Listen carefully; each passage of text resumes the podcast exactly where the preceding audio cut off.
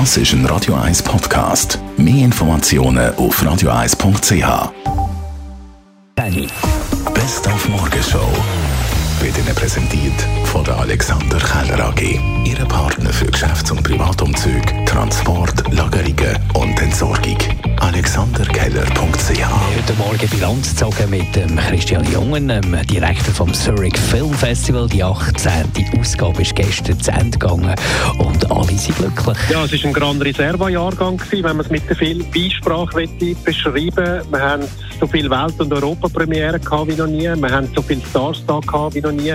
Und wir haben mit 137.000 Besucherinnen und Besuchern so viel äh, Eintritt gehabt, wie noch nie. Es hat vieles zusammengepasst und natürlich hat bei dieser Zahl wahrscheinlich auch der Dauerregen eine Rolle gespielt, wo uns vor allem bei den Nachmittagsvorstellungen voll selber beschert hat. Wir sind gestern auch nach Altstädten pilgert und haben das neue ZSC-Stadion von Nöchem angeschaut. Am 18. Oktober findet ja dann de definitiv das erste Spiel statt. Ja, die Bedeutung ist natürlich zuerst einmal, dass ein Ära zu Ende gegangen ist im Hallenstadion, wo ja ein riesen Teil war von der Geschichte vom damaligen ZSC und von der heutigen ZSC Lions.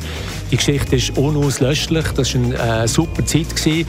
Aber jetzt hat eine neue Ära angefangen. Ähm, man braucht heute moderne Stadien, wo, wo der Club, der drinnen spielt, hat recht hat. Sonst äh, funktioniert das nicht mehr.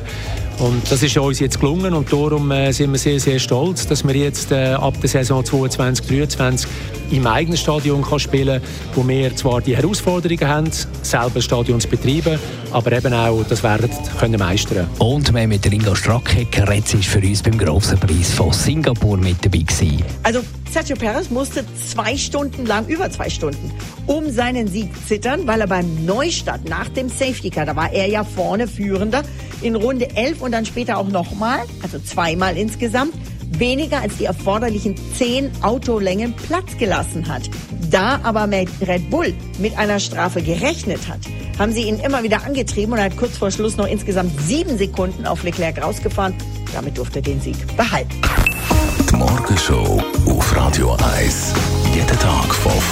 Bis 10.